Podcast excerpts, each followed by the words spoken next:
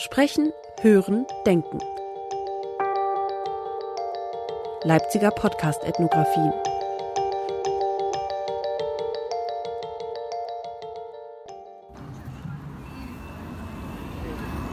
Leipzig. Eine lebendige, vielfältige, wachsende Stadt. Rund 600.000 Menschen sind hier zu Hause. Menschen mit unterschiedlichen Lebensentwürfen und Bedürfnissen. Sie sind unterwegs, treffen sich, gehen auf den Markt und in die Bibliothek. Sie alle nutzen den öffentlichen Raum der Stadt, mehr oder weniger oft und mehr oder weniger selbstbestimmt. Denn obwohl Deutschland die Behindertenrechtskonvention der Vereinten Nationen schon 2007 unterzeichnet hat und die Stadt Leipzig im selben Jahr einen Teilhabeplan auf den Weg brachte, stoßen Menschen mit Behinderungen noch vielfach auf Barrieren. Barrieren sind sozial konstruierte Nutzungshindernisse. In diesem Podcast wollen wir uns zwei Bereiche anschauen, die im Alltag eine Rolle spielen. Hierbei möchten wir erfahren, wie Menschen mit Beeinträchtigungen sie wahrnehmen und nutzen. Wir betrachten öffentliche Gebäude und den ÖPNV der Stadt. Gesprochen haben wir mit drei Expertinnen in eigener Sache. Alle drei leben schon lange in Leipzig und haben eine körperliche Beeinträchtigung. Sie teilen mit uns ihre Erlebnisse und Sichtweisen. Grundlage für Teilhabe und ein selbstbestimmtes Leben aller ist die Barrierefreiheit. Ich sitze im Rollstuhl und äh, da ist für mich immer als erstes, wenn ich an öffentlichen Raum und Stadtnutzung denke, einfach immer das Thema Barrierefreiheit äh, im Vordergrund. Ich lebe schon mein ganzes Leben lang in Leipzig und hatte halt schon in verschiedensten Bereichen Erfahrungen mit dem Thema. Es hat sich auch viel entwickelt. Also klar, dass so nach der Wende vielleicht es noch nicht ganz so gut um die Barrierefreiheit war. Und nach und nach wurden Sachen neu gebaut und dann sind einige Sachen gut gewesen, einige Sachen nicht gut gewesen. Und ähm, das ist halt immer so mein Hauptpunkt, weil wenn Barrierefreiheit nicht vorhanden ist, kann ich auch den öffentlichen Raum gar nicht nutzen. Also für mich ist das quasi schon mal so eine Einstiegshürde, überhaupt den öffentlichen Raum zu nutzen.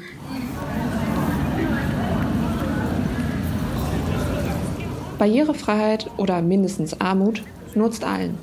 Der älteren Dame im Rollator, dem Herren mit vermindertem Sehvermögen, Familien, den Gästen der Stadt und schließlich all jenen, die mit gesundheitlichen Besonderheiten leben.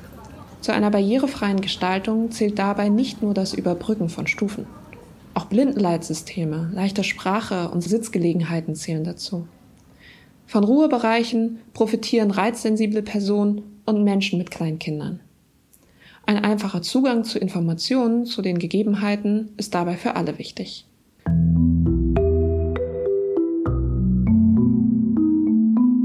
Wenn ich in den öffentlichen Raum gehe, dann ähm, gehe ich natürlich gerne zu den öffentlichen Einrichtungen, die barrierefrei sind und auch gehäuft dahin. Also ich habe neulich einen Vortrag gehört von jemandem und der meinte, ja, ein Freund von ihm hätte sich beschwert, dass, dass er immer mit ihm ins gleiche Café gehen muss. Und ähm, da habe ich mich sehr wiedergespiegelt, weil ich auch dazu neige, immer wieder in Cafés zu gehen, wo ich weiß, da funktioniert es. Und immer was Neues auszuprobieren, wo dann, oh, da ist dann doch noch eine Stufe und, oh, naja, Toilette ist sowieso nicht da. Und also ich neige dann dazu, dass es halt bestimmte Einrichtungen und öffentliche Räume gibt, die eben für mich so gut nutzbar sind und dann nutze ich die auch gerne. Was mir helfen würde, wäre, wenn natürlich die Information da wäre über den öffentlichen Raum, also inwieweit Barrierefreiheit vorhanden ist und das halt ohne viel extra Aufwand erreichbar auch. Das wäre, denke ich, was total Wichtiges für mich.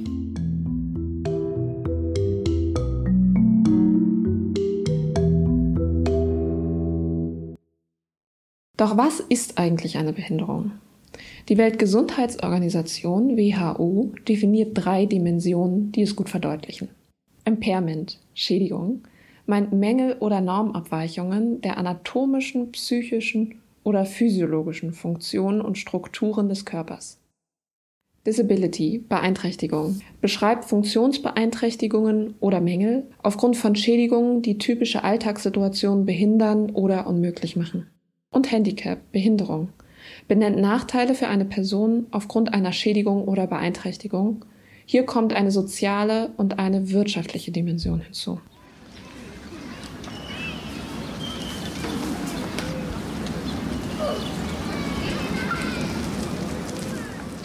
Und was ist der öffentliche Raum? Zum öffentlichen Raum zählen Gebäude, Plätze und Orte, die sich in öffentlicher Hand befinden und allgemein zugänglich sind Teil- oder halböffentlich sind dabei Orte, die zwar nicht der öffentlichen Hand angehören, deren Nutzung jedoch allen offen steht.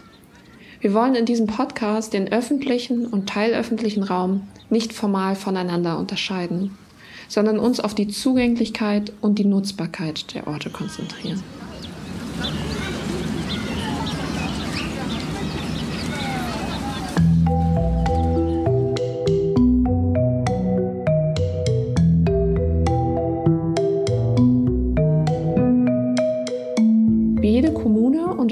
Leipzig eine Vielzahl öffentlicher Gebäude.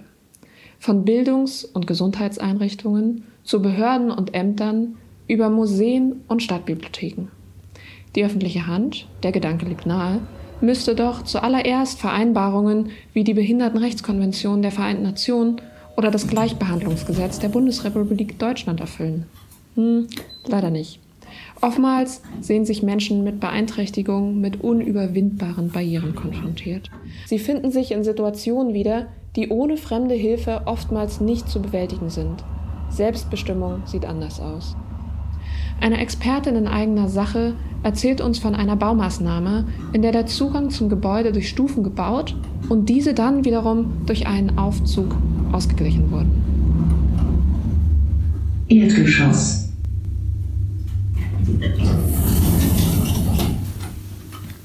da weiß ich halt nicht, was das, was das soll. Warum man dort nicht explizit darauf achten kann, dass solche Sachen gleich von Anfang an barrierefrei gemacht werden. Es ist ja nicht nur für Rollstuhlfahrer, es ist ja auch für, für Leute, die Kinderwagen nutzen, die Rollatoren nutzen.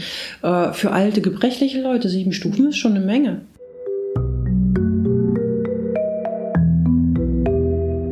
Barrierefreiheit von Anfang an. Durch das Einbeziehen von Betroffenen in die Planung oder der Orientierung an Best-Practice-Beispielen helfen würde sie allen. Fehlt sie, nutzt es niemandem. Von einer durchdachten und umfänglichen Barrierefreiheit kann leider auch in öffentlichen Gebäuden nicht die Rede sein.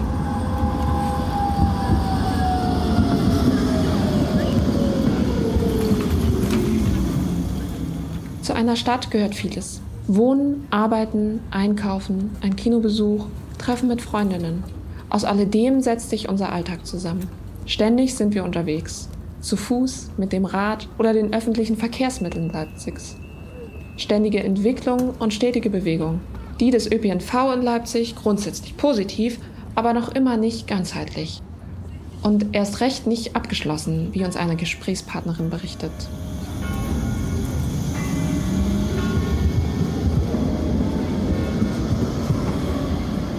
Zu öffentlichen Verkehrsmitteln. Ich finde die Entwicklung der letzten 20 Jahre sehr, sehr positiv mit den barrierefreien Zustiegen in die Straßenbahnen, dass die Straßenbahnen an sich wesentlich häufiger natürlich Niederflur sind, dass jetzt mit den ganz großen Wagen, den neuen Wagen, sehr, sehr viel mehr Platz ist, auch äh, für äh, mobilitätseingeschränkte Leute oder Kinderwagen, äh, Rollatorenfahrer und so weiter und so fort, dass man dort wesentlich mehr Stellfläche hat als noch bei den ersten Großraumwagen, die man dort hatte. Was mich persönlich ein bisschen anwuffelt, sind die äh, designerischen Einschränkungen der Barrierefreiheit, was beispielsweise auf dem Augustusplatz mit dieser abgesenkten äh, oder andersrum, der Architekt auf dem Augustusplatz war halt der Meinung, er möchte gerne vom, vom Theater zum Gewandhaus stufenlos oder keine Barrieren haben und dementsprechend ist die Straßenbahnhaltestelle, die direkt auf dem Augustusplatz hält, nicht durchgehend erhöht was natürlich richtig blöd ist, äh, wenn man beispielsweise mit der 7 fährt, wo der Niederflurwagen ganz hinten dran ist.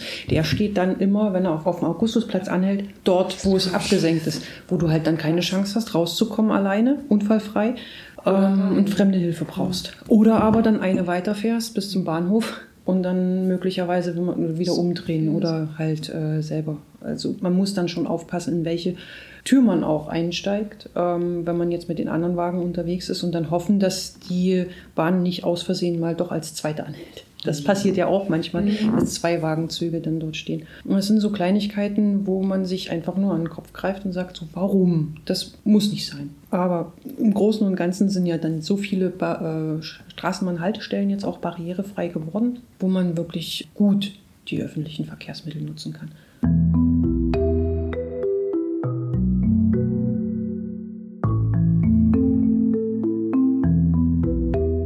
Wir bauen unseren öffentlichen Raum also zukünftig gänzlich barrierefrei um, stufenlos und glatt, mit Ruhebereichen und Leitsystemen, mit Ansagen und Beschriftungen in leichter Sprache. So einfach ist es nicht. Wie Geschmäcker verschieden sind, sind auch Bedürfnisse unterschiedlich und Leitbegriffe wie Teilhabe und Selbstbestimmung interpretationsbedürftig.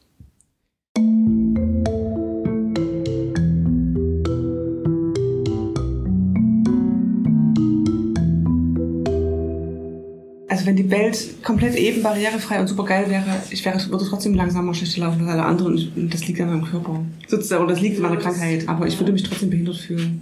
So, weil eben sowas wie ja. zum Beispiel die Straßenbahn ist an der Haltestelle und ich krieg die nicht. Das lässt sich zum Beispiel, ich kann, das ist halt, das ist was, was Quatsch ist, zu sagen, alle Straßenbahnen müssen warten, wenn ich komme, weil die müssten teilweise fünf Minuten warten. Das ist ja Quatsch. So, ne? Also, das, das lässt sich nicht lösen und sowas, das sind so Sachen, die, die sind frustrierend und das werden die immer sein. Und das liegt daran, dass ich nur so langsam laufen kann. Und nicht daran, dass alle anderen, also dass, dass irgendjemand irgendwas tun könnte, habe ich so das Gefühl. Das ist aber, das ist auch so, das ist ja auch, das ist, ich finde, das ist ein spannendes Thema tatsächlich mit diesem Behindertsein, so, dass, äh, dass da große Unterschiede gibt. Barrierefreiheit wird nicht dadurch erreicht, dass alle DIN-Normen verwirklicht und alle Stufen beseitigt werden. Eine ganzheitliche Barrierefreiheit beginnt mit einer umfassenden Reflexion über Normalitätskonstruktion.